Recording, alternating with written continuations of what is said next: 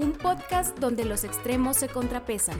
donde lo sublime no supera lo poético. donde la curiosidad es el origen y remarcar la cultura el fin. Esto es Arrecholados. Pues es jueves de Arrecholados Podcast. Bienvenidos a este podcast en donde hablamos de todo y nada, en donde nos gusta hablar de historia mexicana, de la cultura mexicana y por supuesto del talento local y de todas las cosas que se les ocurren aquí a mis compañeras y a su servidora.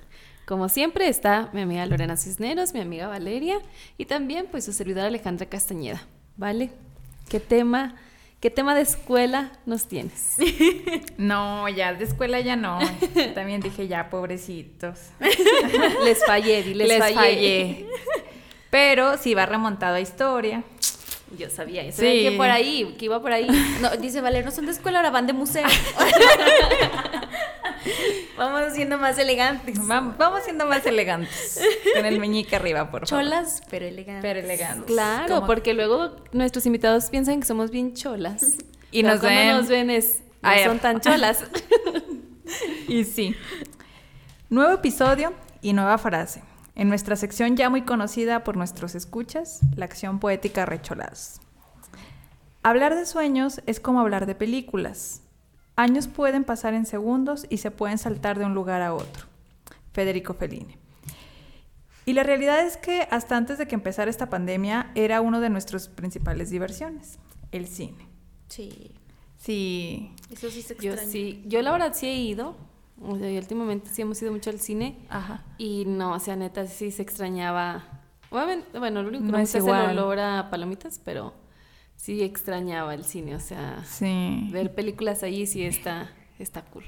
Sí, yo- Fíjense que yo también sí fui- he ido nada más una vez Ajá. y no, no, como que no. No es lo mismo que no, antes. No es lo mismo. No, pues no. Pues no, yo no he ido.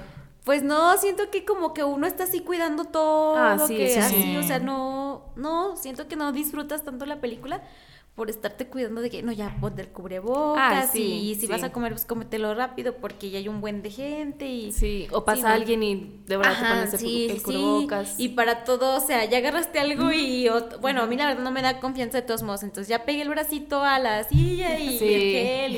y- sí, no, entonces siento que no. O no son como, bueno, yo sí he llegado y así de tss, con el ISOL porque nunca sabes, ¿verdad? Obviamente han dicho que no es necesario que los tapetes y cosas así por algunos estudios que han hecho los científicos, pero pues por si las moscas, ¿verdad? No se van a andar arriesgando. Sí, sí, sí. Pero sí te dejan como tu espacio, ¿no? Sí, Sí. de hecho en la en la pues sí, en la pantallita, aunque diga que están todos vendidos, no es así, o sea, dejan como dos espacios, dos lugares por cada persona. En- Entonces eso está padre porque pues ya no tienes como Sí, ya, sea, ya creo que ya no va a ser lo mismo de sentirte cómodo si estás No. muy pegado a un lado del- de las personas. Claro. Además el problema es cuando vas con más gente. Yo, por ejemplo, o sea, mi familia siempre íbamos de tres y pues Ah, sí. ni modo que mande uno a quién sabe Sí, dónde, ¿no? no. Entonces se siente así como de, ya viste, pues como le digo, Sí, ¿verdad? No. Entonces ahí sí también como que eso sí, es así como de... mm. Ay, no, yo no he ido. De hecho, todo lo compro ya por... Stream. Sí, la verdad, por plataforma. Que vale es pudientilla. Fíjate, o sea, bueno. O sea, Tiempo. sí. Ah, O sea, sí, pero no. no. Eh, gasté 350 pesos en El Conjuro. Tres. ¿Cuánto? pero pues es casi 350. lo mismo que le salió a uno al Sí, cine. sí, la O neta. sea, o porque sea, las entradas, las palomitas, el refresco, todo. o sea, Sí, No, no hay problema por eso, pero es un asco la película, la verdad. Sí, no está tan bueno. No da miedo. No, da exactamente. Creo que nada más miedo a la 1.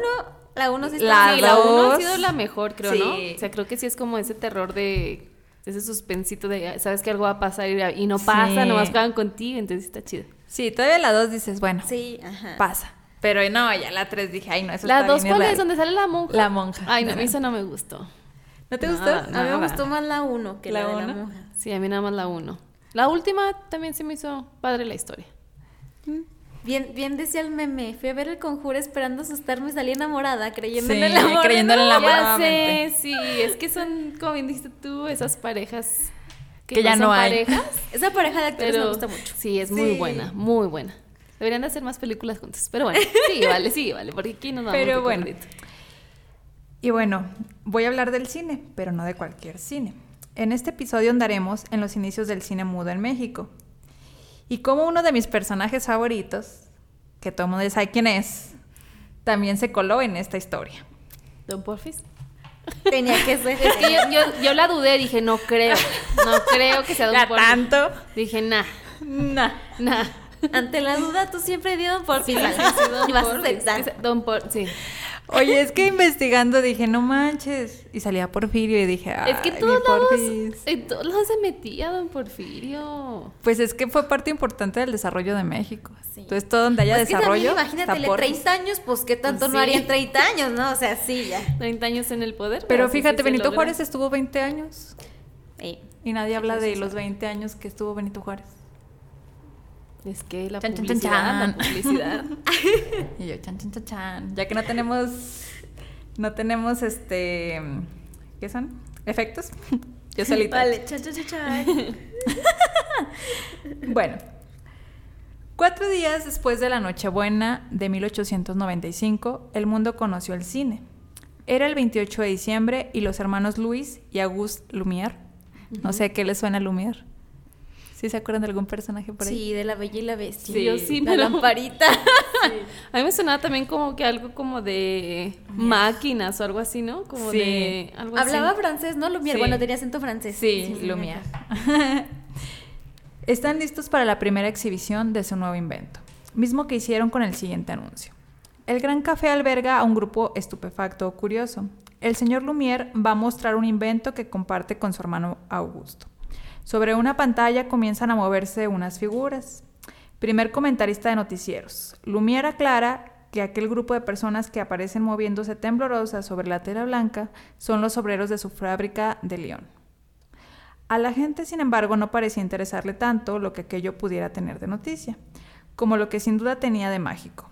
Así narra Paco Ignacio Taibo, que es como el que narra el primer encuentro que tuvo con el cine y el público. La magia y fama del invento de los Lumière pronto comenzó a cruzar fronteras. Enviados de los, de los hermanos viajaron por el mundo capturando paisajes, costumbres, políticos y noticias. Todo aquello que cruzó frente a su lente. Sin embargo, en México no había ninguna expectativa porque la prensa no comentó la exhibición de los hermanos Lumière. El primer espectador mexicano de la nueva invención fue Porfirio Díaz. ¡Qué casualidad! Oye, oye, oye. Qué casualidad. ¿Dónde, ¿Dónde había escuchado eso? Bueno, estaba, eso es un dato curioso. Estaba leyendo que tardó como en llegar a México siete meses. O sea, en el traslado de que lo, de que lo mandaron. Desde que inició en Francia, Ajá. aquí en México. Siete meses. Válgame O Dios. sea, fue muy rápido. Pues rápido, sí. Súper rápido. Bueno, para México fue Ajá. muy rápido. Yo pensé que decías como que en el traslado dije, pues era apellido de Shane o cómo, o sea, ¿no? Pedido de Shane de 200 Ya. pesos de los que dejan hasta el final. Gratuito, envío gratuito. Pero le va a llegar en un año. No le hace. No le hace, gratuito. Ya ni te acuerdas que lo pediste y te Y, llega. ah, yo pedí esto. Sí. Bueno. Pero más se tarda en lo que está aquí en las bodegas, ¿eh? Ah, sí, en lo que yo- lo procesan. Yo revisando desde que llegó. No, no, no, a ver. Así todas hacemos Yo no, no, no, no, no. No va mi pedido. Sí, yo también así estoy. Cuando ya está aquí en México, digo, bueno, y si ya está aquí, ¿por qué me tarda tanto? Pues, ¿Quieren que vaya por él o qué? ¿No, no han dicho eso? Y así de que pues Sí, yo yo voy por él a la paquetería, pues si no me lo van Suena a traer. chiste, pero es anécdota. Yo sí fui por él. Sí, yo sí he ido también así Sí. por paquetes. Sí, pues sí, más rápido. Sí. Y muchas gracias. Tuve que pasar, o sea, me dijeron, ahí están los que están por su código postal, ahí búsquelos. Ay, Ah, no. bueno. O sea, pero si checaron que fuera el tuyo, o Sí. uno puede ir y agarras el que. Es que los tienen como por códigos postales. Así en el Pero suelo, si ¿verdad? checan Ajá. que sea el tuyo, el tuyo, Sí. no que agarres cualquier otro. Sí, no, hasta te piden tu INE y todo el show. Ah. Ay, ya, ya. Dije, no, si no ahorita voy. Y yo, Y a me ver qué interesa, encuentro. me- imagínate. Sí, o sea, estaría no, chido, ay, ¿no? Este es el mío. El, el más grandote es mío, oiga. Y agarras el refri. Este es el mío. La freidora de aire, esta, oiga, esa es la mía. Oye, no vaya siendo que uno yéndose por el más grande y son puras bolsas así Ay, infladas sí. para proteger algo bien chiquito. Oye, bueno, no sé. Yo creo que todas hemos pedido por Shane. Yo pedí como 20 cosas. Y me dijeron, es que ese es el suyo. Y me llegó una paca. Yo dije, eh, no, eso no es mío. Es que llega todo súper Sí. compacto. Como al vacío, ¿verdad? Sí, y yo así de, no, eso no es mío, son muy poquitas cosas. Y ya lo abrí, no, sí, sí era. Y luego sacas las cosas y vienen como que echas churro y tú. Sí que. Oye, y es que neta algunas son una servilleta así, ¿no? O Sí. sea, mi hermana es la que es fan número uno y clienta número uno de Shane. Y pues le llegan y yo, oye, ya recibí tu pedido. ¿Lo puedo abrir antes de que llegues? Está bien, ábrelo. Entonces, literalmente yo lo abro y hace así de que, o sea, así, Sale todo. una cositita así. Yo, ¿qué es esto? Ya lo desdoblo, así una servilleta, así, como, como servilleta y es una playera. Y yo, ¿qué onda? O sea, ¿cómo es posible que se hace así? Hace una cosita así. Fíjate que sería padre investigar cómo lo hacen, ¿eh? Pues sí, algo así, ¿no? Pero han visto los videos que graban de los peluches japoneses, que es un mega peluchote así, y lo meten en una bolsa y con una máquina le sacan el aire y termina el peluchito así. Y ya nomás lo sacan de la bolsa y el peluche todo así deformado y ya se empieza a acomodar ahí. Yo, Esto, esto no fue lo que pedí. siempre pingüino y esto es como una cucaracha. Ay, no. Sí, no, pero pues es lo que tienen que hacer, ¿no? Para Sí, que les pues quepan sí. tantas cosas. Sí, o sea, yo ese día pedí una bolsa, bueno, ropa y bolsa, y una bolsa así, ¿no? Yo dije, no, eso no es mío, imposible que no, no. Y ya la abrí si hiciera mi bolsa. Ay, no, qué triste situación. Dice Shane, todo cabe en una caja si lo sabes acomodar. Sí. Sí, pero también hay no que ver, sí, hay que ver el empaque también, o sea, es como Apple. O sea, es una cosita así lo que trae, Pero abrirlo es... pero abrirlo es mágico Sí. por todo lo que trae. Sí, ya Aparte después de esa es la diferencia, ¿no? Sí, Sí. claro. Por eso está un poco más barato. Ujú. Nos estás diciendo pobres. No, o sea, porque cuando uno quiere como las cosas llegan como muy cuidados, ¿se han fijado que hay cajas que hasta, o sea, literal viene Sí. la cosa y un montón de protecciones y como que adentro de otra bolsa y demás? Entonces, obviamente, eso es más costoso. Es la gran Fíjate diferencia luego entre marcas. Yo, ya ves los zapatos que pedí, yo sí pensé así de que pues me van a llegar, no, son unos caja. zapatos así extravagantes, pero dije pues me van a llegar así, pues bonitos, Bien, así, ajá. y no, o sea, la verdad sí traían ciertos detalles. ¿En serio? Traían así, yo soy bien fijada y se traían así como ciertos detalles como que una raspadita en la suela y cosas así, y yo mm, pues esperaba más, la verdad. Primera sí, y es que cuando uno paga pues, Bastante, mucho por sí, algo, pues sí. esperas algo bien Sí, cuidado. claro. Nada más como no hay para poner estrellitas, no puedo poner mis dos estrellitas. Por eso las quitaron. Pero por eso lo digo aquí. Gracias. Ya les se tenía que decir y se dijo. y se dijo. Pero bueno. Eh, el primer espectador mexicano de, de la nueva invención fue Porfirio Díaz y un grupo selecto de invitados, pues ya sabremos quiénes, compis, ¿verdad? sus Sus compis. Sí, no. Quien recibió a Bernard y Gabriel Bayer, enviados de los hermanos Lumière, eran los que trabajaban con ellos. La noche del 6 de agosto de 1896 en el castillo de Chapultepec, eh, fue, bueno, fue cuando se estrenó, como quien dice aquí, eh, fue la primera vez que, que llegó el cine. ¿En el castillo? En el castillo de Chapultepec, sí, pues sí. Ay, qué padre, ¿no? Sí. Pues no, muy nice. Sí, pues, y- o sea, imagínate haber vivido en el castillo de Chapultepec, qué chido. Ya sí. Imagínate don Por- que fueras amigo de Don Porfis, te invito a ver el cine. en- Bueno, en excepto Carlota. ¿no? O sea, sí. Carlota está loca, pero... Pues más bien, pues también tantas cosas que vivieron también lo sacaron de quicio. Sí. Oye, sí. pues como en la película ya ves que decían que él era gay, Ajá. que Y- sí creo. Y pues también ¿Sí tenía crees? sus Sí. amantes y así. O sea, sus amantes amigas, porque eran más Sí, no. sus amigas sus amantes. Además era para platicar con ellas y Sí, pero, pues sí. pero pobre Carlota, o sea, tenía mucho peso encima. Sí, no. Y aparte venía de un país desconocido y que la gente aquí nada más los estaba señalando, entonces pues pobrecita. Sí, por eso fue que de no. alguna manera. Sí, no estás en tu zona, en tu zona, Zona de de confort, o sea, sales y aparte ya como que traía ideas muy revolucionarias, la intención como de también Sí. involucrarse mucho y tuvo cañón. Y por eso se paseaba desnuda. de Chap- Bueno, ya.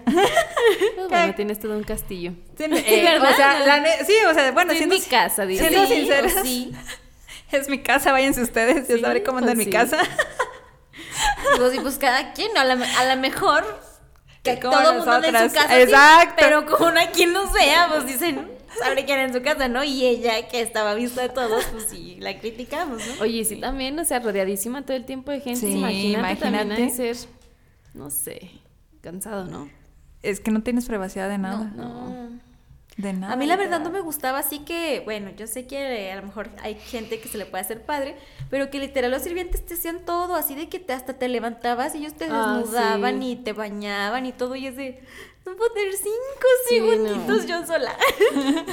sí, no, o sea, no sé si a ellos les gustara, la verdad, no sé, por si por ser de la realeza les gustara eso, pero a, a mí me desesperaría mucho. Sí, no, a mí también. O sea, como que sí necesitas tu espacio. Sí, no. Como en la película de Antonieta, Ay, sí. que la primera noche estaban todos ahí reunidos para ver qué pasaba.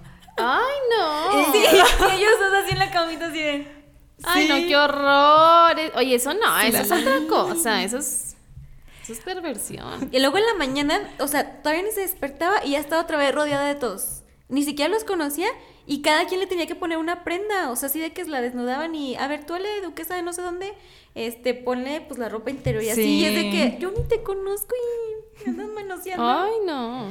Sí. Qué miedo, la verdad. Sí, qué No. miedo, no. No, eso No sí, like. Yo también cuando lo vi dije, no, no creo, pero la gente es perversa, o sea, como ¿por qué lo harías? Exactamente. O sea, no, no hay ninguna justificación lógica, creo yo, de estar viendo cosas. es así. perversión. Es que según ellos era, bueno, en la, por ejemplo, ahí en la película, dicen que era como un ritual, ¿no? De que te está vistiendo la nobleza, o sea, la gente importante, pero ¿qué necesidad? Sí, no. aquí. Yo, ¿y por qué están viendo?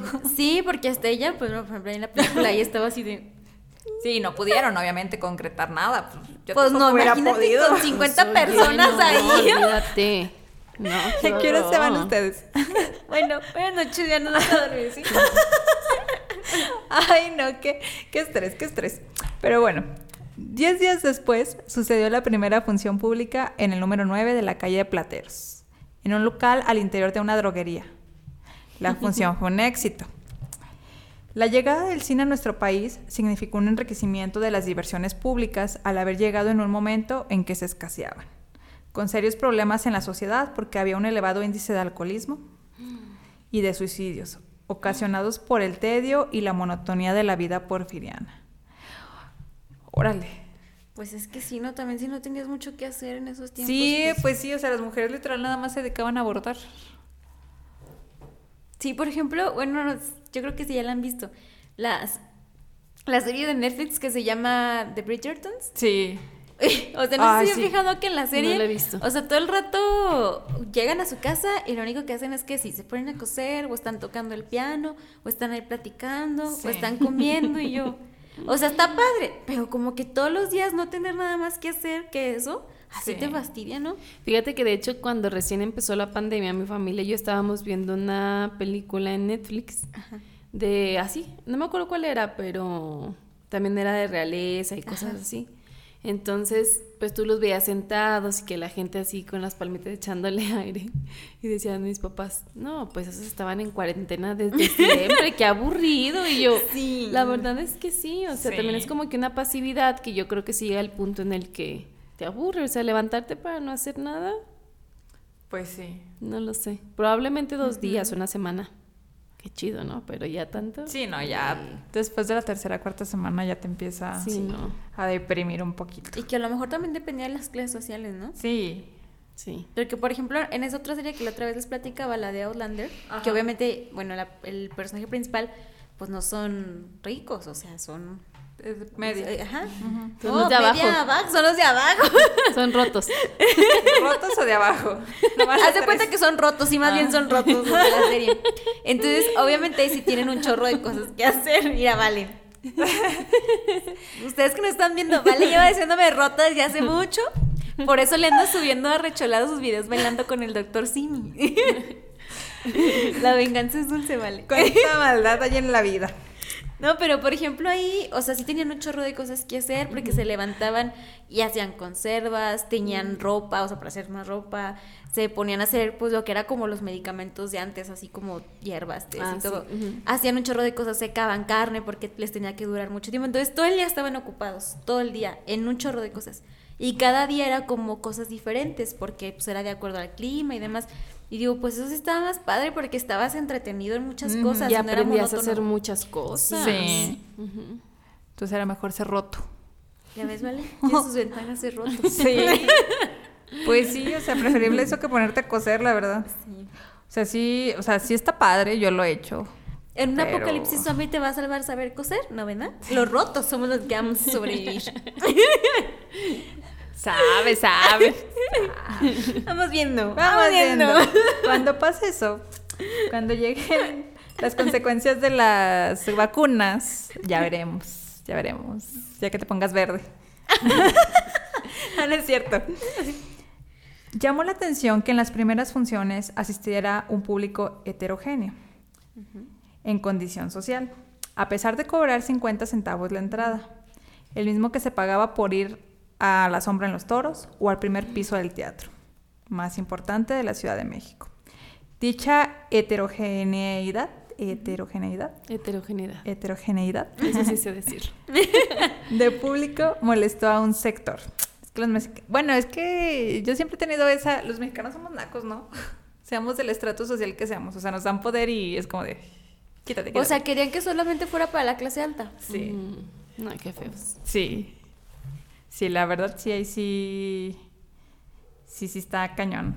Pues es que estuvo bien que fuera para todos, o sea, Pues para claro. que no lo... Lo restringes. Ajá. Y aparte es como en Inglaterra, ¿no? Que ibas al teatro y eh, pues abajo estaban los Ah, pobres, sí, o sí. sea, no tienes por qué pedir como Lo que alcanzabas a pagar. O sea, Exactamente. si, si podías pagar un palco, pues te tocaba en el palco, si no, pues abajo. exacto. Pero no, aquí Eran no. rotos, nomás iban y ahorraban sus entraditas y... Sí. O muchos los invitaban, o sea, eran Sí. amigos de quién sabe quién, los invitaban. entonces, Gratis y También para qué se hacían. Pues, Sí. 50 centavos en ese entonces era un buen. Pues sí, porque si eso les costaba a los que podían pagar cosas de No ricos, pues imagínate. Y ahorita 50 centavos, no. No, hombre, hombre. los ve uno Ya en no el te suelo los ya no ni los de quieren ni levantar. Sí. Bueno, Ale, pero por 50 centavos no te dejan subirte al camión, ¿eh? Eso sí, eso sí. Esas Ay, sí son vez- historias de un roto, ¿eh? Eso solo lo sabe un roto, Sí. vale.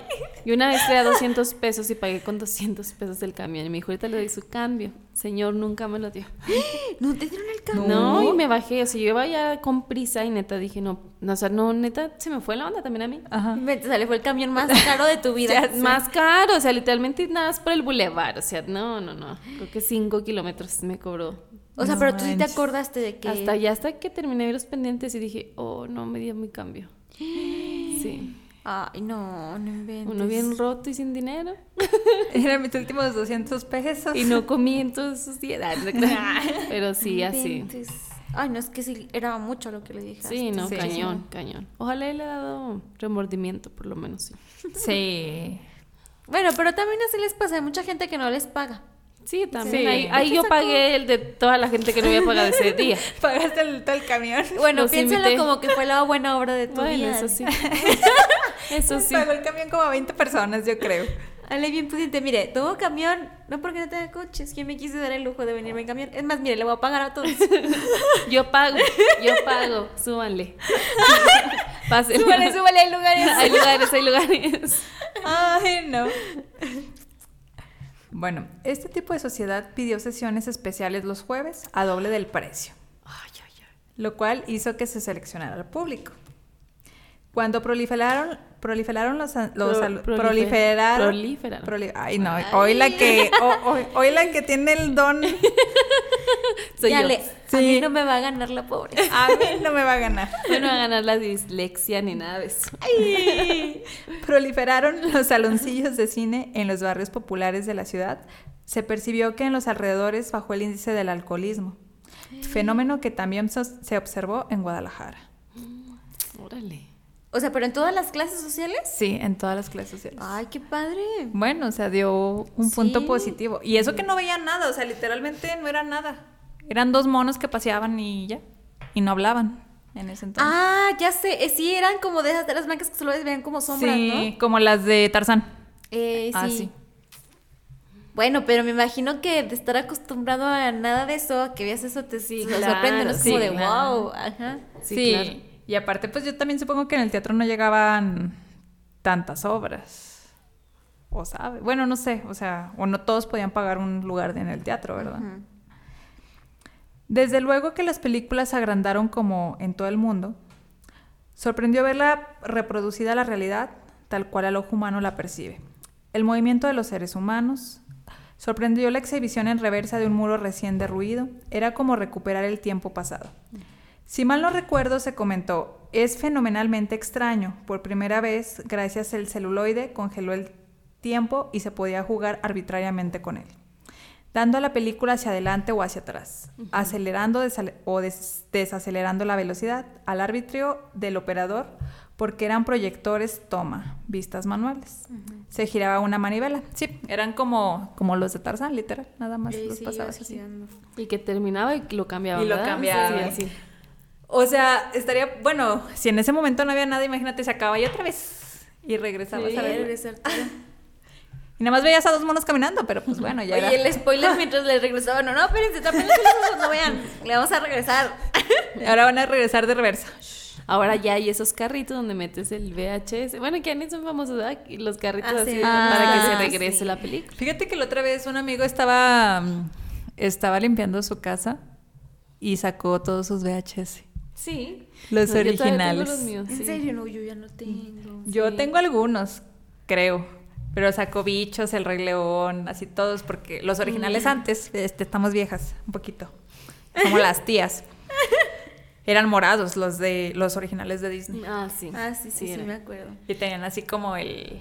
Bueno, adentro tenía el, el, el simbolito de Mickey Mouse. Quiero recordar. Sí, sí. Yo tenía, bueno, la de, creo que una de Toy Story, no me acuerdo si una de Toy Story, pero sí la que sí tengo súper así, es la de Jimmy Neutron. ¡Ay, sí! Anda, nos encantaba, la vimos 50 mil veces mis ¿Cuál? La del yo. ataque de los Twonkies. Sí.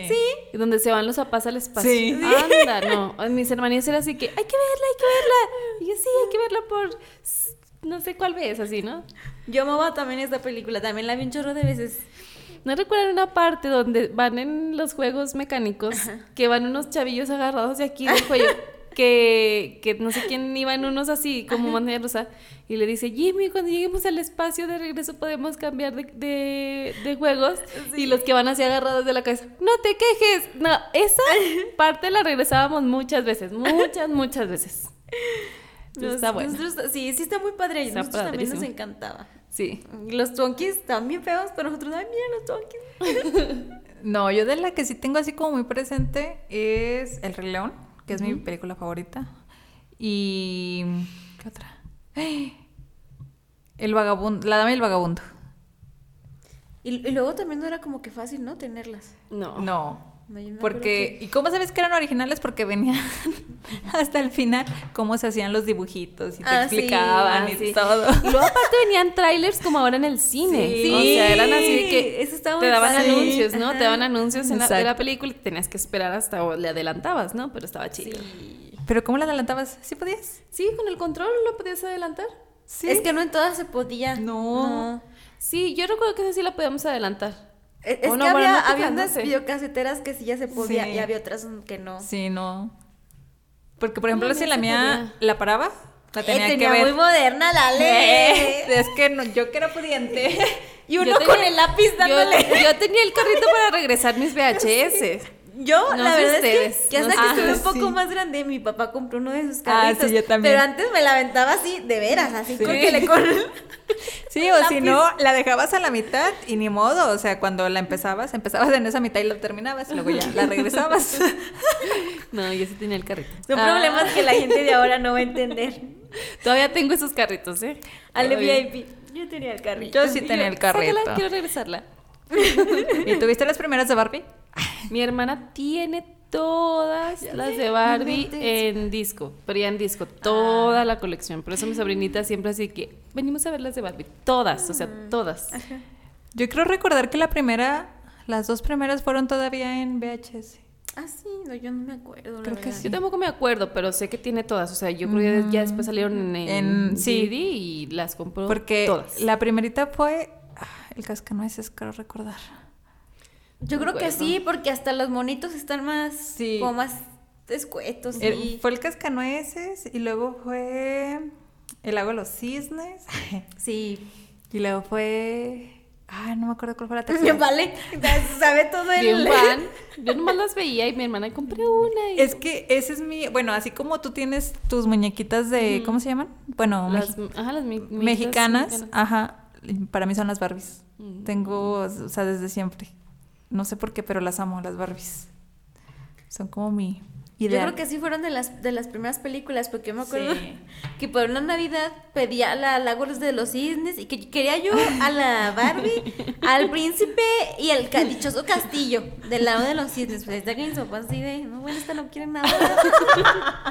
Entonces, no, no, me fueron comprando por partes. Me acuerdo que primero me compraron nomás al príncipe y a la Barbie y como a la siguiente Navidad me compraron el castillillo. Pero ya había pasado el Sí, ya- cascanueces, sí, ¿no? sí, ya había pasado el cascanueces, Ya ya. estaba otro. Y aparte ni o sea, era una de esos, no sé si se acuerdan que había así casitas de Barbie, que eran como una maletita, o sea, era que la maletita forma de castillo, Sí. ajá, y se abría.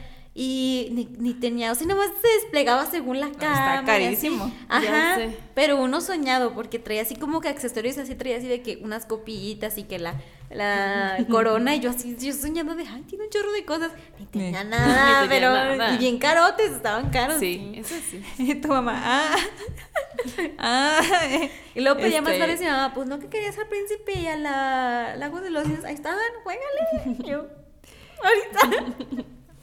Yo siempre quise, pero una casa de muñecas, o sea, no de Barbie, casa de muñecas de esas de madera Ah, sí, yo bonitas. también. Sí. Y de hecho aquí en Delis creo que había una. Y Ah, siempre me gustaba ir a Delis porque estaba una... O sea, nunca se vendió, pero yo creo que estaba muy cara. Pero era una señora casa así, de pura madera. Como las de Bail Porquito Valiente. Yo dije, ay, yo quiero una de esas. No, yo mi juguete frustrado siempre fue un carrito de esos de motor. Ay, sí. Siempre. Y mi mamá dijo, ay, no, no, no te lo compramos porque ¿dónde le íbamos a poner? Y era mucho espacio. O sea, de los carros grandotes. Grandotes que te podías subir. Sí, de esos No, están siempre, carísimos. siempre Sí, fue mi... caros. Siempre. Están Y como en- sí, además ocupaba un espacio. Bueno, en su momento estaban como en cinco, no sé, ahorita. Yo creo que Ahorita se no, le no bien. Porque ya hay unos hasta que como deportivos. O sea, BMW, tienen mejor carro los niños que uno. Sí, no. Te sale, sí, de hecho sí. Sí, sí. Te sale más caro. Sí, sí, yo me acuerdo que, bueno, yo nunca tuve tampoco No, yo- como Ale, no, yo- pero no. ya que estaba un poquito más grande, veí que a unos primitos más chiquitos Les compraron. les- y tenían unos jeeps así chiquitos, bien qué bonitos, y yo. Muy bien, ellos tienen oportunidad de tener esos jeeps, excelente. Yo también siempre los pedí, pero nunca, no, pues no. No, pues, No, No, aparte, pues pues sí, es que sí necesita uno mucho espacio. Sí, y- Sí, es mucho, sí. la neta. Y aparte, si era una super batería en ese Ah, sí. entonces. Sí, también. Sí, A lo mucho podía acceder a un patín del diablo. Sí, yo también, mi patincito del diablo. Este era nuestro presupuesto, Ale. Sí, eso Yo sí. nunca tuve un patín del diablo. ¿Tuviste No, yo sí. diablo? ¿Sí? ¿Verdad que Sí. estaba bien padre el patín Sí. del diablo? Estaba Yo no. chido. Era como una patineta, pero más fácil. Mucho más sí, fácil. mucho más fácil. No, yo lo más máximo que tuve fue una bici. Y esa sí fue como mi, mi top. O sea, como antes vivía como en un ranchito literal, yo no necesitaba, señores, una bicicleta de montaña. Yo con una turbo tuve. Te lo juro. Vale, las Apache. en el triciclo Ah, Apache. Apache. Oye, me aventaba. Duba, duba, duba, duba. Sí, tuve una, sí, cierto, sí tuve un triciclo Apache. Ya ves. Esos de los que eran dobles, que ibas atrás tú como... Ay, Modo quinceañera. Atrás. Y ese era el que nos peleábamos todos. Era como una vuelta y luego sigo yo. Pero yo iba atrás siempre, va, obviamente. Dale, tú manéjale. Sí, Yo ya voy. sé. Tú sigues de manejar. Los primitos de Vale. Ah, siempre, siempre yo manejo. Ya estuvo, vale, ya estuvo y aprende. Ay, Ay, Hasta no. no sabemos el comercial. Barbaridad. no, es que, Es que, es que esos eran los chidos antes. Y salían un chorro, Sí. esos comerciales salían un buen. O no, sea, en diciembre cada un minuto casi. Los sí. Sí, ni cómo no, o sea, te, se te pegaban de. O sea, ni querías esto de Navidad, pero ya te sabes el comercial. Sí. No, y dices, pues una de los de Apache. Rápido, piensa qué quieres. Un Apache. Ay, no. Pero bueno. Y como a mi señor protagonista, el amor de mi vida. ya. Hay que aceptarlo, No, ¿verdad? me- Ya. Don Boris ha de estar bien emocionado donde quiera que esté, vale. Tu Emocionadísimo. No, vale, no. En vida nunca nadie lo amó como tú lo amas, vale. No, no, no, no, no. Ay, no. De esos amores ya no hay, ya no hay. Ay, vale. Así sería mi persona ideal, como Porfirio Díaz. Ya, Por fin, eso es todo. Qué leal, qué leal, eso es todo. Qué leal. Yo sí le llevaba flores. Y al rato en las noticias, vemos que en el monumento de Don Porfirio siempre hay unas flores. Son enviadas desde Zacatecas. Ay, para el amor de mi vida. No, no, no. No, pues le encantaba ser protagonista. No, hombre. ¿A poco va? Se firmaron 35 películas en México mudas. ¿De él? Órale. Sí, él era el protagonista. ¡Ah! ¡No! Oigan, como hay un presidente, no recuerdo ahorita dónde era, pero sacó sus spots y decía, Menem lo hizo, ¿recuerdas, sabe qué? Menem lo hizo, y sabe que, Men, así todo, todo, ha sido un Porfirio. ¿Así? Y protagonizado Porfirio Porfirio. Díaz. ¿Y quién dice que? Porfirio, Porfirio Díaz. Díaz. Así todo, todo. En todo. el papel de Porfirio Díaz, el presidente de México. Ya sé. Sí, de hecho, los Baire, pues, eh, fue todo lo que hicieron aquí en México. O sea, sí hicieron muchas películas. Pero, pero- firmado Pero pues era el presidente, ¿no? Se Sí. te dice de. No, sí. De hecho, ni siquiera son películas, son documentales, ¿no? Porque, o sea, decía literal, entre algunos de los títulos, alumnos de Chapultepec con la esgrima del fusil. El canal de la viga, señorita Andrea. Señorita Andrea era una película. Sí. Nada más caminaba la mona, literal. Ah, sí. Yo también hubiera sido actriz. Chihuahua. Mira, nomás camínale. Y ya. Camínale. O bárrele. Hay una película del 2019 que nomás le barre y casi se gana un Oscar. Ha sido Porfirio. Wow, no manches. ¿Sí sabes cuál es, no? Sí, pues sí. Ah, ya sé cuál. Eh, Que pensé que estábamos hablando de los tiempos antiguos, pero sí, ya sé cuál. sí, sí. Yo quiero una suerte así. Sí, yo también quiero una suerte, sí.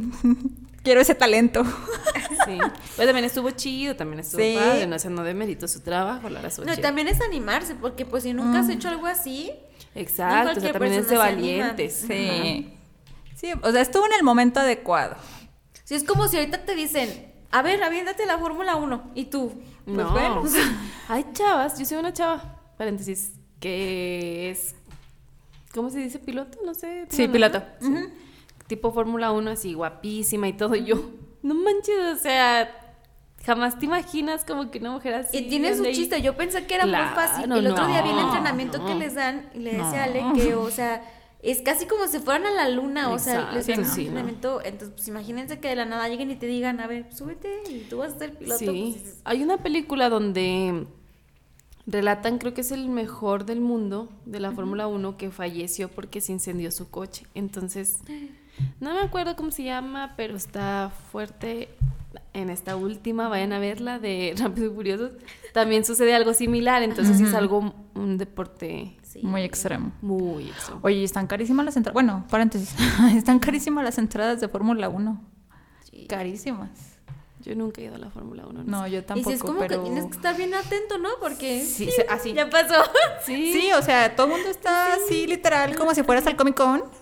Bueno, es cada quien habla de lo que le gustaba, cada quien sus cosas. Y vale yo, eh, Órale. así mero. Órale. Sí, es que, por ejemplo, en Comic Con, literal dicen que tres días antes de que lo van a abrir, la gente está así, literal. Actualizando, actualizando, actualizando, actualizando, porque se llena. Se Wow. llena. Y en la Fórmula 1, o sea, también es así de que se llenan las entradas. Sí.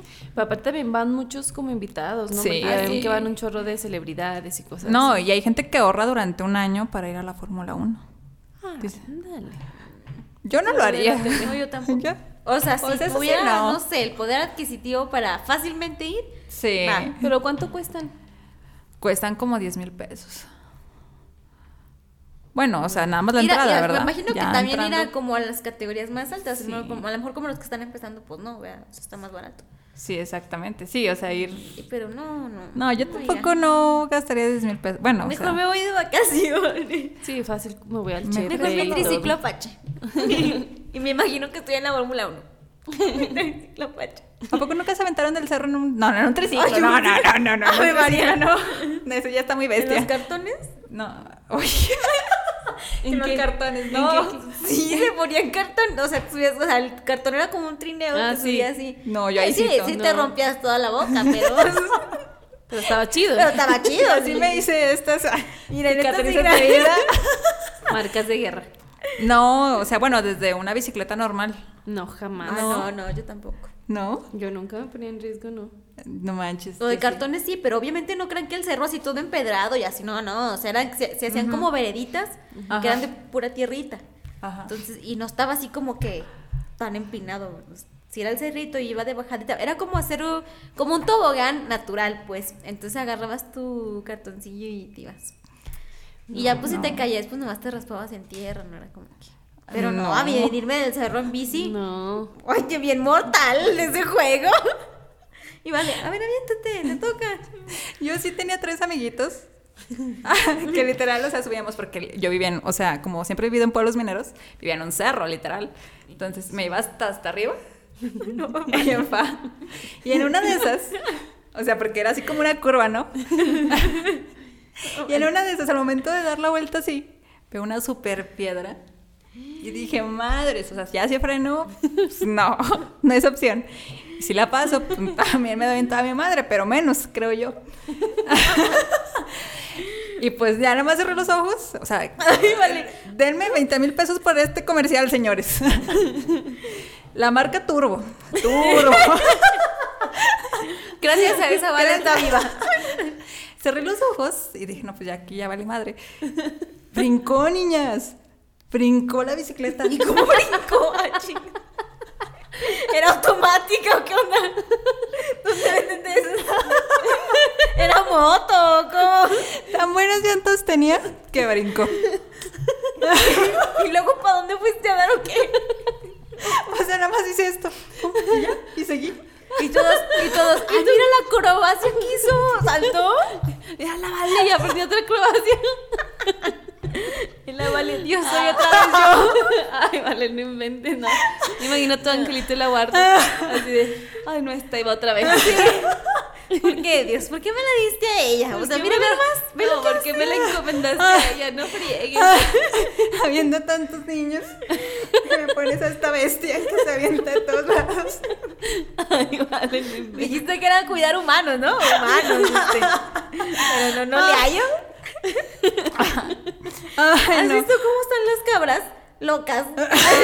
Sí. Que se suben a los cerros y a veces estaban trepadas en los árboles. Sí. Así vale, ahí en el Eres cerro. una cabra, vale, tú. Literal, yo no sé cómo sigo viva, se los juro. O con una pierna mínimo quebrada o algo, no, no. Tu angelito hace un buen trabajo. O mi diablito, tal vez. Como que no me suena muy de angelitos Creo que no tienen vacaciones, ¿no? No, pobrecito, ni cuando duermes, yo creo. Yo, Diosito, soy otra vez. Todos los días. 24-7. Ay, no. Bueno. Algunos de otros títulos. El presidente de la República despidiéndose de sus ministros para tomar un carruaje. O sea, más bien andaba haciendo su reality show, ¿no? Sí, ya sé.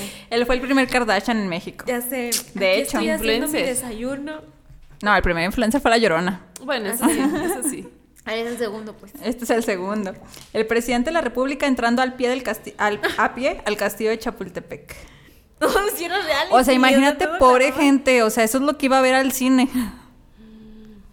Pero a lo mejor también estaba padre, ¿no? Como chismear que hacía, ¿no? ¿Qué hacía el presidente? O sea, como porque vemos los, los realities de las Kardashian y así, pues nomás para chismear qué hacen, ¿no? De hecho, sí, porque tampoco tienen razón de serlo. O sea, Sí, no, o sea, literal es la vida de otra o persona. sea, como ver que desayunan, pues como que no, ¿verdad? Pero como seres humanos, yo Está creo bueno que sí. chisme. Sí, nos gusta como chismear. no, hombre. No, hombre, ¿a poco? Menos a las personas de esta mesa, no, hombre. No, hombre. Chisme. Este. Más ajá. poquito, vale. Nomás, nomás poquillo. La Lo gente normal. está bien enferma. el, el presidente de la República paseando por el bosque de Chapultepec. Y así hay muchos, ¿no? Que el presidente Todo lo con que los ministros. El 16. ¿Sabían por qué celebramos la independencia el 16 de septiembre? Por su cumple. Por su cumpleaños. Hasta Un eso. egocentrismo hasta eso, nivel Eh, descontrolado. todos descontrolado. tenemos ese. Ah, te creas. No, sí. Sí, era muy egocéntrico. Sí. Sí, sí. sí. No, pues ya para cambiar tu cumpleaños. No me importa, ese día vamos a hacer. Sí, porque, o sea, en sí fue el 14 para, el- para amanecer el 15. Y como será su cumpleaños, dijo, no, pues No, algo no, que... A ver, me lo cambia. Y literalmente le festejan su cumpleaños todos los años, Sí. señores. Todo México. Todo México Y le nos damos cuenta. Y don Porfi, eso es lo que esperaba. Así es. Excelente. En total filmaron cerca de 35 películas y se conserva alrededor de una docena. Las otras, pues yo creo que se perdieron en su, en su Pero momento. sí es mucho porque. Sí. Y pero pues todas son de Porfis, ¿verdad? Caminando. Y vale, oiga, si me las puede vender. ¿No las has Una visto? copia de las ¿O ¿Dónde están? ¿O están, en Están en la, están en la UNAM. ¿Sí? Sí, o sea, de hecho, si tú te metes como tal al cine mudo de México, te salen todos los... Bueno, yo no los vería, o sea, sí me gusta mucho Porfirio Díaz, pero no... Oye, no luego tanto, mudas, no o sea, literal nomás los estás viendo moverse. O sea, como quiera, no sé, ¿verdad? O sea, Pues el reviste de las no Kardashian, sé. como quiera las oyes pelear y así, ¿no? Pero nomás estás viendo ahí caminar. Pero yo creo que era como, pues, ver al señor presidente, ¿no? Mínimo moviéndose. Bueno, pues sí, ¿no? Ver algo. ver algo Sentirte diferente. cercano a lo que hacías, sus actividades, puede ser, no sé. Y a lo mejor eso fue la parte importante de la publicidad ahora para las políticas, ¿no? O sea, a lo mejor. Como ese acercamiento con el pueblo. Sí, que te estén viendo. Pues. Y don Porfis, ya ven, yo sabía cosas. Yo sabía cosas desde estaba muy 1900. adelantado a mi época. Yo no debí de haber vivido en ese tiempo. Había una especie de mimetismo iniciándose al copiar las películas que los camarógrafos enviados por los hermanos Lumière habían explotado con éxito durante su estancia en México, adquiridas posteriormente por los cinematografistas mexicanos. Por ejemplo, la de un jarabe tapatío bailando en la calle, escenas costumbristas y visitas de nuestro señor presidente Porfirio Díaz, ¿verdad? Pero pues llegó un momento en que esto también ya era como muy aburrido. Sí, pues sí, siempre es lo mismo. Sí, pues sí. Y empezaron a llegar productos del extranjero. Mm. Y que y es un fenómeno que se mantiene hasta, Sí, pues, hasta el hoy en día de hoy, ¿no? Creo que Pero pues hemos- es que también está padre, porque pues siempre nada más como ver lo tuyo.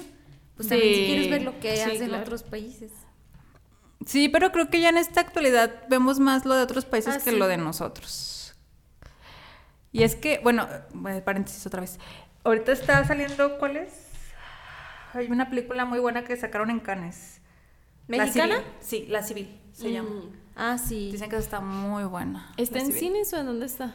No, apenas la estrenaron en Cannes. Mm. También otra, Risa, no sé si apenas se va a estrenar o ya se estrenó, que es como una ya señora ya grande y un, un muchacho. No creo cómo se llama. ¿Y qué hacen? Inesperado, no, no sé cómo. Es como, no sé, por los trailers, no, no la he visto, Ajá. pero por los trailers te da a entender que eh, como que el chavo mm, piensa como, no sé, como asaltar o matar así a la viejita, porque pues, son de bajos recursos. Y ya platicando con la viejita y así, pues empieza como que a entenderla y así, y empiezan como que a ser amigos. Pues está como, está, está rara, está... pues, Como está las padre, ¿lo cartas a Margaret, una francesa. No, no ah, esa también, véanla, está muy buena. Las cartas a Margaret se Ah, llama. sí. Pues sí, se ve padre porque creo que, bueno, al menos de las mexicanas que he visto que se han estrenado desde hace mucho, pues no hay como un concepto así que se haya hecho. Y Es está que yo- padre porque como que tiene un toque misterioso, está, está padre. Sí, es que ya- yo creo que también llegó ya un momento en que las películas están medio curiosas. Es que ponen mucha comedia. Mucha comedia. mexicana. Y sí está padre, pero también no puedes llenar nomás de comedia. Sí, ¿no? O sea, no. De hecho, yo creo que la última película que vi así como dramática fue El Estudiante. Y después de esa empezaron a hacer como muchas comedias, muchas comedias, muchas comedias. Fíjense Y que de mexicanas, de películas mexicanas nuevas, yo vi una el otro día, más que no me acuerdo el nombre, voy a buscar este, ya estoy lo que sale que no le gusta que nos digan, pero de verdad que no me acuerdo, voy a buscarla y les digo. Pero es, es una mexicana en donde sale un monito que es como un... ¿Cómo se llama? Como, como un arlequín, es un monito de un arlequín. A una niña le dan ese monito y se supone que el monito cobra vida, pero no crean que, o sea, yo dije, ah, va a estar bien chafa porque pues el mono ahí moviéndose y así, ¿no? Pero el, concepto, para empezar, el mono ni sale tanto, el concepto de la película está como padre, porque según el mono, o sea, como de que lo que va percibien- percibiendo la niña castiga las cosas malas que hacen los adultos, y, pero se las hace saber a la niña. O sea, por ejemplo, ahí pasa así de que, no sé, por ejemplo, sus papás son infieles, ¿no? Entonces el, el monito le enseña a la niña de, No mira lo que, o sea, tus papás que tú consideras muy buenos no son tan buenos, mira, esto es lo que hacen, tú qué, tú qué harías o así. Entonces, es como, digamos, el karma, él va haciendo el karma. Entonces llega un punto en donde la niña le dicen, mm, porque hay partes en donde la niña sí le dice, tienes razón, son malos, eso no está bien, o sea, no deben hacer eso. Y entonces el monito le dice así como de, no, pues tú dime, y si está mal, pues lo arreglamos. Entonces el monito como que los va castigando. Y llega un punto en donde ella le dice, es que yo sé que, los, que todos los involucrados están mal, pero no quiero que todos se afecten. Y entonces el monito le dice así, pues mira, siempre alguien tiene que pagar los platos rotos. Así es el karma, o sea, alguien gana y alguien pierde. Entonces, pues tú decides y es así como que, pero dije, wow, o sea, yo no me esperaba eso, yo me esperaba, no, la típica, ¿no? Un mono que se para y la niña grita en las noches viendo al mono moverse, ¿no? Y no, no, no, nada que ver, me- o sea, eso sí me impresionó. Y está muy padre cómo, cómo termina la película. Y dije, o sea, la verdad, yo ni la había escuchado muy sonada comparadas con las de comedia mexicana. Y dije, pues sí está padre el concepto. A lo mejor no es como que. Hasta eso el mono está muy bien hecho, porque siento que sí te- estaba como animado. No. Sí lo hicieron de, no sé, como de tela, pero también lo hacían animado, porque el mono tenía que saltar y demás. Entonces, pues para. Para hacer este nueva, sí le metieron ganas y está muy padre el concepto. Sí- sí ¿Y es nueva? La voy a buscar. La verdad no, o sea, no es de este año, pero Ajá. no ha de tener, más de dos años no ha de tener. En la portada está así una niña y el monito ese, y de hecho el monito no da miedo, es un monito, es como un arlequín y está... ¿Está en Netflix? Sí, sí, está en Sí. Netflix. No manches. Pero véanla, está, está muy padre. Se me hace que a lo mejor, no, sí, de este año no es, se me hace que fue del año pasado. Que yo me acuerdo de haber visto un monito. De hecho, el monito hace como cosas de lo que estás diciendo del cine, ¿vale? O sea, para la niña decirle qué están haciendo sus papás, hace monitos iguales a sus papás y a las personas que viven con ella. Y le dice, te voy a contar una historia. Y lo que están haciendo sus papás en ese momento, o la gente que la niña conoce cuando ella no los ve, le empieza a enseñar con los monitos. Para que la niña sepa, pues, cómo es la realidad, digámoslo así. Yo vi una, pero una serie que se llama que La mansión sabe qué y también todo lo que va pasando, Ah, también es con unos monitos. ajá, con unos monitos. Mm, la- también está en Netflix, Esa ¿no? también está muy Esta también padre. está, en- sí. está buena. No manches. Por La series como esa, ya no quise tanto la casa de muñecas. Lo, reca- lo reconsidero. sí, dije, mm, La gente está enferma. tener esas casas. no, sí, pero véanla, está, muy- está muy padre. Voy a ver cómo se llama el Sí, Pero es mexicana, ¿va? Sí. También. Ok. Y bueno, ya después de esto se fueron estos hermanos de enviados por los Lumière. Y es cuando empiezan a surgir eh, talentos mexicanos. Uno de ellos fue Felipe de Jesús Jaro, que realizó la primera cinta ya con pues con una historia, no nada más viendo gente, gente Al pasar. presidente, sí, nada al más viendo el presidente. presidente pasar. Muda todavía, pero ya con una historia. Hizo la primera que se llamaba El Grito de Dolores o La Independencia de México. Y el mismo Jaro interpretó al libertador Miguel Hidalgo. Pues ahí sí ya estaba todo. más padre, ¿no? Sí, Como ver la historia de la sí, independencia. Sí. Sí, ya, o sea, ya había como tal una historia que contar, Ajá. no nada más ver a monitos caminar, ¿verdad? Sí. O moverse o demás. La Revolución Mexicana marcó un gran paréntesis en la realización de filmes de ficción en México, con la, final- con la finalización de- oficial del conflicto en 1917. Pareció renacer en esta vertiente cinematográfica, hoy soy yo la que me estoy trabando, en la modalidad de largometraje. En 1917, la principal importación de filmes hacia México provenía de Europa. Estados Unidos no terminaba de afianzarse como un gran centro productor cinematográfico, aunque Hollywood ya comenzaba a perfilarse como la futura eh, meca del cine. Además, la realiz- las realizaciones tirantes entre México y los Estados Unidos, junto con la imagen estereotipada del mexicano bandido en muchos de los filmes norteamericanos, Sí. provocaban un rechazo, tanto oficial como popular, hacia muchas de las películas estadounidenses de la época. Y es cierto, no siempre nos ponen como bandidos. Sí. O a veces como... Siempre huyen a. México. Bueno, ahorita ya no son bandidos, ya son narcos. Pero. O a veces como indios también, o sea, Sí. era como... Sí, hay una película que se llama Sonora, Ah, sí, pero no la he visto. Pero que es, también está en los 70s, creo. Ajá. 60, 70s. Pero, o sea, igual, o sea, es norteamericana, pero ponen, nos ponen a, a los indios ahí en Sonora para poder cruzar. Y luego siempre, ¿no? En sepia. México Ah, ya en sé. sepia. En sepia. Sí. Como si no tuviéramos color. Ay, ya, amigos. ¿Qué dijo Edward James?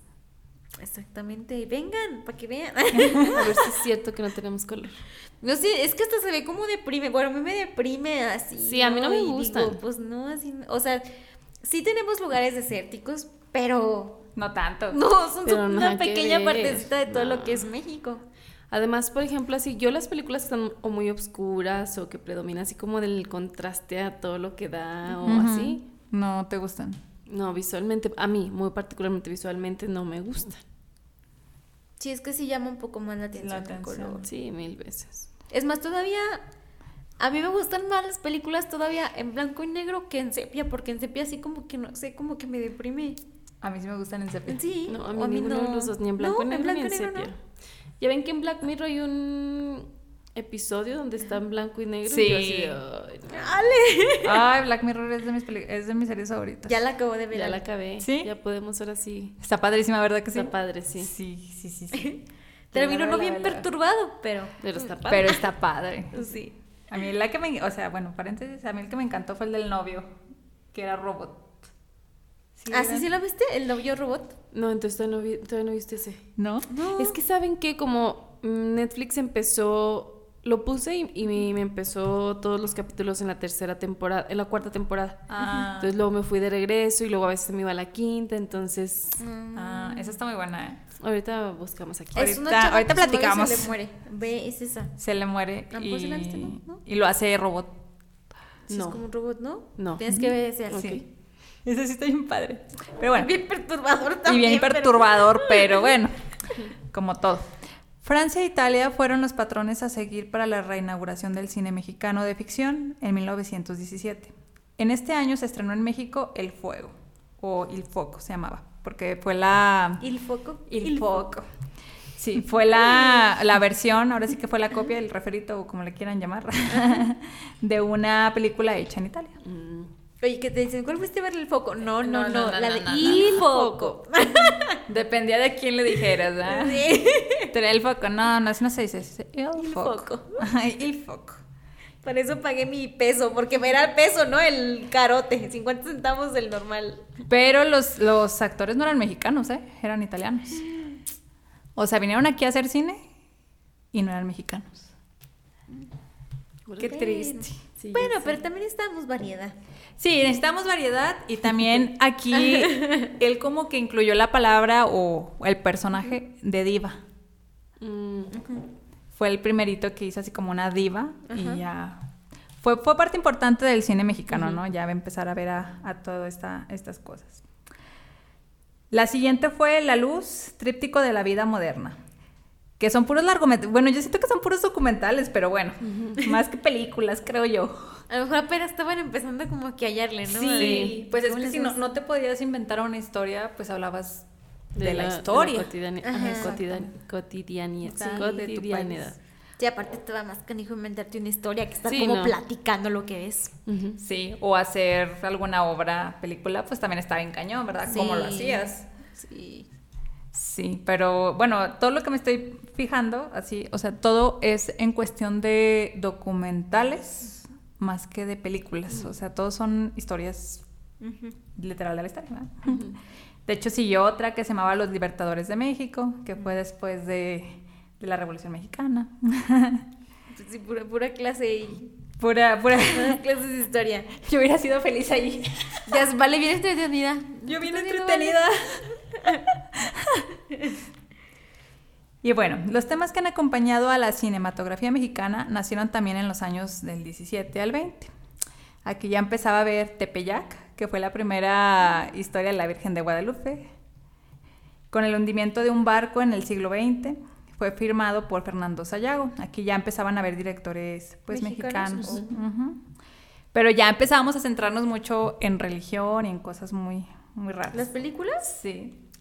Pues sí, no, también los mexicanos somos muy religiosos, entonces claro. pues era lo que iba a vender. Sí, sí, obviamente. O sea, venían directores italianos, pues te iban a contar historias. A lo mejor si haces una de marcianos, pues no, no te iba a pegar a que si les hacías una de religión. En los 17 ya habrá. Sí, ¿no? Yo creo que ya había empezado No a ver vida nunca, extraterrestre. nunca, nunca he visto una mexicana antigua de, de extraterrestres. Yo nunca he visto una de mexicana de extraterrestre. No, ni, ni reciente, ¿verdad? Tampoco, no, nunca he visto una de marcianos.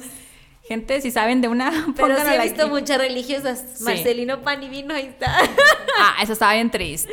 Sí, sí. Eso sí, muy chillones en las, en las películas así Sí. del cine mexicano, ¿no? Es que era como. El drama, el drama. drama, el drama. Todavía si ves las no... bueno, las todavía se siguen haciendo novelas.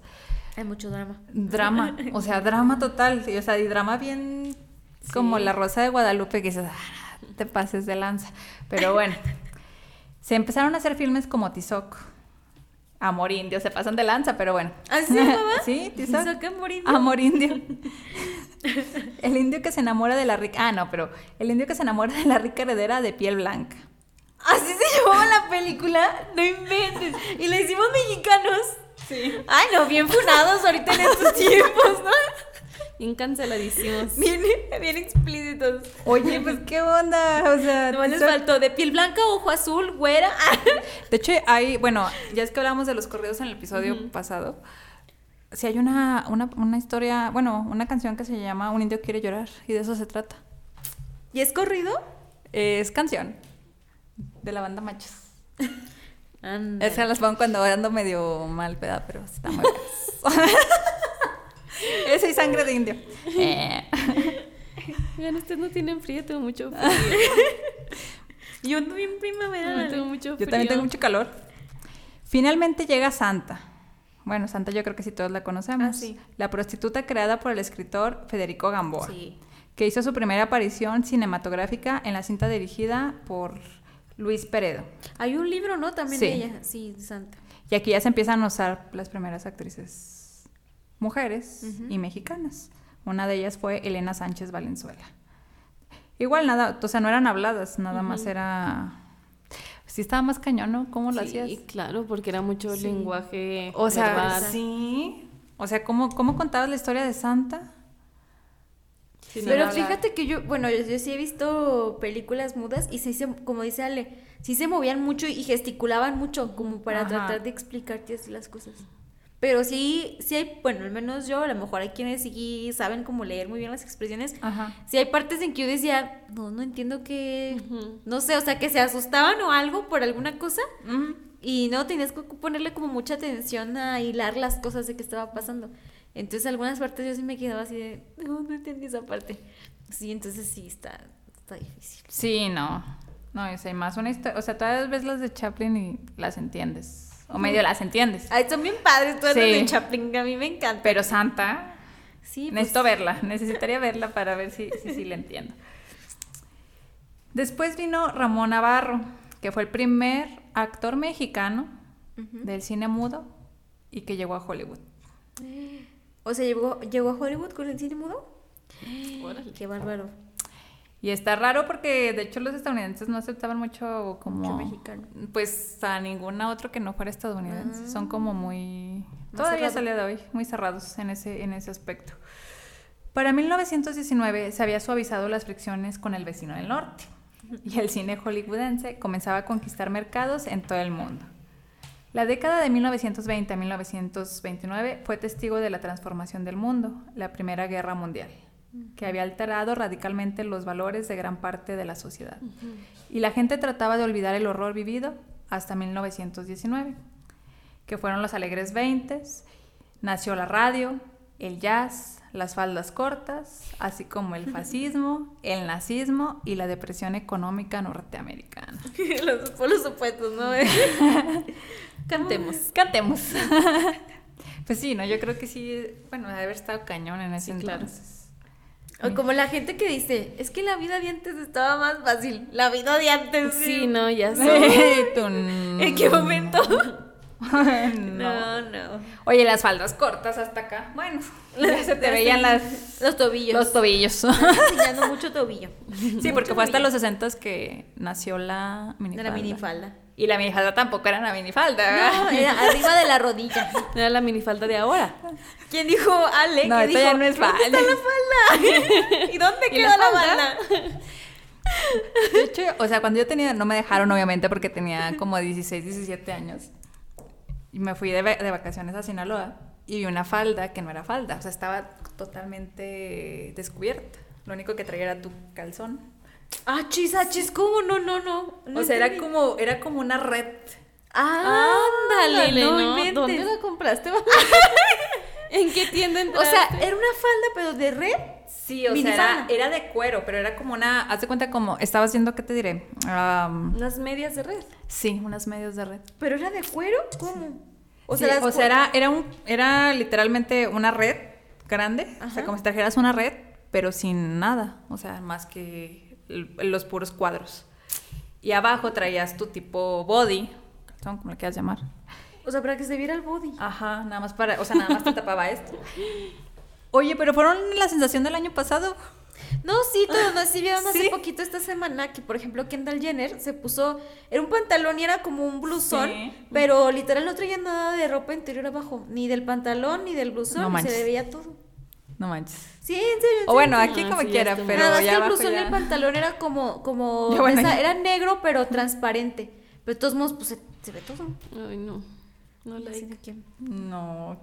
Así que pues esa falda no estaba muy loca para lo que se usa. Pues es que yo creo que depende de dónde, ¿no? Por ejemplo, aquí yo no me animaría a ponerme una falda así. Bueno, o sea, también Kendall Jenner es una Sí. top model, ¿no? Pero si ahorita aquí en Zacatecas nos ponemos eso. Yo nada más a lo mejor en la playa ya ves Exacto. que hay como tipo pareos que son pantalones así transparentes, Ajá. negros pero transparentosos. Y pues van con tu traje de baño, ¿no? Y así. Pero ya, o sea, no. No, aquí, no. Yo aquí tampoco me animaría. A lo mejor en la playa sí. Te va a agarrar la gente- señora del centro de te vas a ir al infierno porque Jesús Directamente. dice". Porque Jes- no, pero Que ya es famosa la señora, ¿eh? sí, la otra vez estaba viendo. Viral. Sí, viral. Me acordé de este paréntesis. Estaba viendo un video de ella donde dice, no, es que la gente que, que tiene sexo o que se masturba, ah, no, que, que bebe le da por tener sexo o masturbarse, entonces, pues eso es pecado y te vas al infierno. Y le dice el otro, ¿a poco te dan ganas de todo eso? No, pues hay que beber más. ¿Y qué contestó la señora? Nada, ya seguía en su rollo de que te ibas a ir al No, infierno. Yo vi y que día le entrevistaron, un chavo como que es un personaje. Y luego le dicen, ah, ¿a poco usted de joven nunca hizo cosillas malas? ¿A poco, ¿A poco no se fue con un vato a su casa? No. no, no, nunca llevé a uno a mi casa. O sea, sí hice ciertas cosas, pero no así tan malas. ya se descubrió la señora. sí, así digo, sí. No, Sí, pues sí. Ah, pero pobrecita, dicen que tiene esquizofrenia. no. Así. No, es que sí, sí, sus pláticas sí, Sí, no sí, están son cañonas. normales. Sí, sí, no. Dicen, bueno, está viendo la otra vez que su familia dice que, pues que no la hagan viral, ¿verdad? Porque es esquizofrénica. ¿Así tiene familia? Sí. Sí, yo también sabía, bueno, también me sé muchas cosas, pero Pero está Pero sí. casada, no tiene hijos, ¿no? no, no, así es soltera. Ay, no, pero qué difícil, ¿no? Sí, ya sé. Ay, no. Sí, la verdad que qué difícil, o sea, llegar a tal punto que ya no sabes ni que eso es real, ni que está cañón. Sí. Pero bueno, en 1927 el cine habló por primera vez. ¿1900 qué? 27. Hasta 1927 se empezaron a ver las cintas Habladas. habladas. Y obviamente no fueron mexicanas, ¿verdad? La primerita se llamaba The Jazz Singer, de Alan Crosland.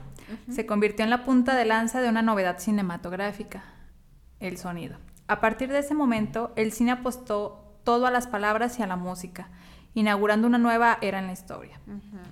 Después de 1920, el cine mexicano mantuvo una carrera dispareja en contra de la creciente popularidad del cine hollywoodense.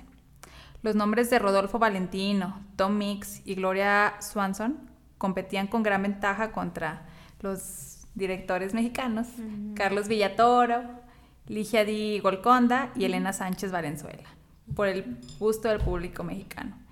En general, muy poco se puede rescatar del cine mudo mexicano de los 20, excepto películas sobresalientes como El tren fantasma y El puño de hierro, ambas dirigidas por Gabriel García Moreno. La primera era del cine de acción y aventuras y la segunda película que abordaba el tema de las adicciones y el narcotráfico. Quizá Oye, pero estaban padres las películas. O sea, las Sí. temáticas. Las temáticas. O sea, desde 1920 ya veíamos el narcotráfico. Ajá. Sí, pues sí. Pues sí, porque de hecho, bueno, o sea, como tal, siempre ha existido el consumo de la marihuana, pero lo vimos más en la guerra, porque era lo que les daban a los soldados. Entonces, ahí yo creo que ya. Pero la gente Empezó. se debe haber sorprendido un buen cuando eh, se empezó a escuchar la voz, ¿no? Sí, y hay que. sé, imagínate. Ajá. Yo todavía me acuerdo, ya bien viejas aquí Ajá, contando las historias. ¿Todo eso te acuerdas? Yo- yo- no, no, o sea, no de eso. Pero yo todavía me acuerdo cuando me tocó ver la primera película en 3D. Ay, La- o sea, la primera que yo fui a ver Ah. era la de Shark Boy y Lava Sí, Girl. yo también, Sí, Shark y Boy. para mí fue así como de que, o sea, no lo podía creer, o sea, para Pues mí era con como tus que bien impactante. y así, ¿verdad? Sí, y luego así la película y yo de, wow, ¿cómo hacen esto? O sea, bien sorprendidos, ¿no? Y ahorita ya es como que Sí, bien ¿no? normal, ¿no? Ver una película en 3D, hasta ya es como de que, eh. Pero sí, yo me acuerdo en esos momentos, entonces sí, la gente debe haber estado bien emocionada. Ya Sí. sé. Quizás lo más importante de esa década para este cine fue la preparación que, obtuvi- que obtuvieron distintos actores, directores y técnicos mexicanos en el cine de Hollywood. Actores mexicanos como R- Ramón Obarro, Dolores del Río, la famosísima Dolores del Río. Gilbert Roland y Lupe Vélez. Se cotizaron como grandes estrellas en Hollywood en los años 1920. Y eh, los directores que salieron en esta época fueron Fernando de Fuentes, Emilio Fernández, Roberto y Joselito Rodríguez. Que yo sí me acuerdo de varias películas de Roberto y. Joselito Rodríguez. Recibieron su educación cinematográfica en Hollywood. Y de esta manera el cine mexicano se preparaba para lo que sería la época más fuerte, que es la época de- del cine mexicano de oro. El cine de oro, sí. Sí. Pero pues todo lo que, bueno, ellos por ellos fueron los precursores, les Sí. sentaron todas las bases para que... Y nada más porque ya había como tal una competencia, Ajá. porque muchos actores mexicanos se fueron a Estados Unidos y ya ellos ya estaban hablando las películas, ya había música y llegaban acá y todavía estaba el cine mudo, entonces pues Sí, no, sí, ya no, fue necesario renovar. renovarse. Sí, por- Y además la verdad es que, o sea, la música hace un cambio impresionante Sí. en las películas, porque luego tú, o sea, es psicológico. ajá, y aparte es como, sí, o sea, cuando tú estás editando un video y que le pones cierta música, pues te da un contexto, le pones otro y te da otro contexto, entonces sí, eso es algo bien, bien importante para significarlo. Pues es que es como en las películas de miedo, ¿no? Exacto, sí, sí, sí. o sea, O un sea, claro ejemplo. Si No- no, tuvieran efectos, tú... Sí, o sea, no, no te da miedo hasta que empieza la musiquita de tin, tin, tin, tin, tin. Sí, o sea, es como que dices, ahí viene, ahí viene, Ahí algo", viene, y a veces viene. ni pasa nada, Sí. y es así como de, ay, lo estaba esperando. Exactamente. Sí. Es más, yo por ejemplo, bueno, más que la música, también como la calidad del sonido. Sí. Porque me he fijado que, por ejemplo, hasta un comercial, ¿no? Aquí si lo ves en la tele es como de... eh. Ajá. Y lo ves en el cine, y bueno, a mí hasta se me pone la piel chinita hasta Sí. con los comerciales y digo... Sí, no, porque ya ves que luego hay en algunos cines que decían la, can- la magia del cine, que no sé qué, y que en nuestras salas tenemos calidad de audio. Y Ajá. hacían como pruebas de bajos, como pruebas Eh, de otras sí. bocinas, y dices, wow, o sea, sí es, sí Sí, es todo un sí, conjunto. Exacto. Sí, no. Ayuda mucho. Sí, mucho. bastante. De hecho, hasta toda la cuestión de sonido que te ponen. Bueno, por ejemplo, ajá, por ejemplo, las ah, salas que son Las de... ¿Interactivas? interactivas son las que más me atraen. interactiva. ¿Usted ¿No? sí? Fíjate que nada más en un museo fui a una, pero era algo muy chiquito, o sea, Sí. era pues un museo para niños. Pero a un cine ya así con salas interactivas, no. ¿Y Yo sí estará padre? Sí. No lo sé. Bueno, porque dicen, no sé, yo nunca ido, que, que si está así como que lloviendo te mojan. Decía, a mí no me gustaría que estén mojando ahí. Eh, sí. Ahí sales todo el maquillaje corrido ahí. ¿Y a dónde fuiste? Al cine, no es cierto. No creo. Mira cómo regresaste. Está greñuda. Ah, no. ya sé.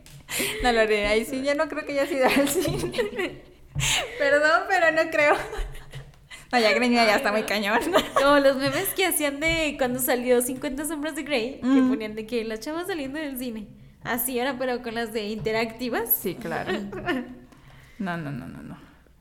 Pero bueno, yo creo que sí es importante como tal resaltar toda, toda esta parte de- del cine mexicano, porque yo no sabía que había cine mudo, o al- bueno, más bien pensaba que eran como dos o tres películas, Ujú. y aquí estamos Y viendo no. que fueron muchas, que fueron casi 100, no sé, unos 30 años. Sí. Bueno, inventes. Sí, 30 es que años. conocemos más del cine de oro, pero de, de Ah, ahí Exactamente. para atrás, Sí, no. hay nada.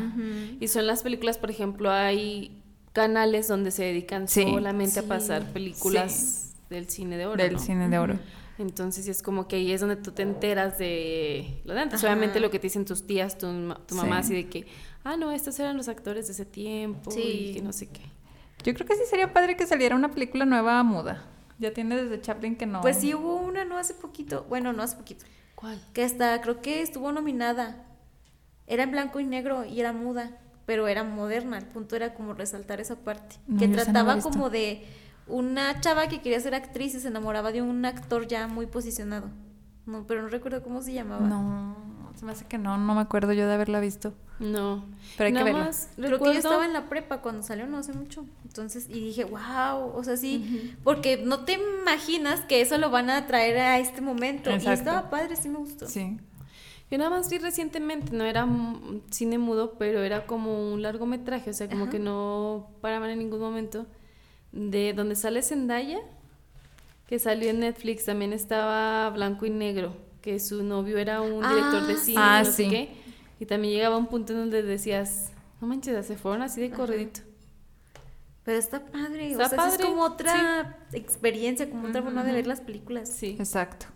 pero sí, hay que retomar esa parte. Sí. Deberíamos de. Mi papá sí es fan y por él es que he conocido algunas películas Del Ajá. cine. del cine mexicano. O sea, él es así que súper peliculero y sí se pone a, a ver ese tipo de películas. Tiene esos canales. Sí. Sí. Yo de Y algunas. Y aparte, pues sí hay muy buenas películas mexicanas. Hay que darles la oportunidad. O sea, bien, ya los dijimos siempre. También vean otras películas Sí. de otros Sí. lados, pero pues. Démosle la oportunidad también a las mexicanas. Conozcamos Y nuestras a veces les hacemos el feo de, ah, mexicana. Entonces, no. Ya sabemos de qué va a tratar. No, y sí, y sí hay muchos clásicos. O sea, todos los que tiene María Félix, yo esas sí me las aventé todas. Ah, sí, sí, no. no. y son señorona. muy buenas. O sea, la Y- verdad es y que las son muy super frases que se Sí, aventaba mi rey. A ver, espérame, pausa. Dígale, anoto. Sí, de verdad. Algún día me va a servir esta frase. sí, sí es cierto. Pues bueno, este fue nuestro episodio número 32. Con mucho frío y otro Ah, clima de, de aquel lado. de aquel lado. tengo tanto frío. Que aquí ya se nota, ¿no? Este es el infierno.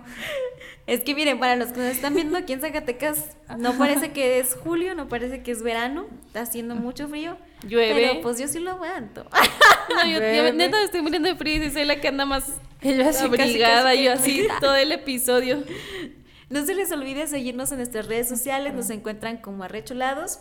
También si nos están viendo en YouTube, activen la campanita para que les notifique, suscríbanse, les prometemos que les van a gustar los episodios. Si no han visto los anteriores, pues dense ahí una, una vista a todos porque hay mucho contenido, de seguro uno que otro les va a gustar. También si nos escuchan en Spotify o cualquier plataforma Así de es. podcast para que siempre estén al pendiente. Y también, si son gustosos, siempre les dejamos también nuestras redes personales. Ahí ponemos cada cosa que seguramente les van a gustar. Y pues bueno, nos vemos el próximo jueves en otro episodio de Arrecholados. Gracias. Hasta Hasta la luego. próxima. Abríguense.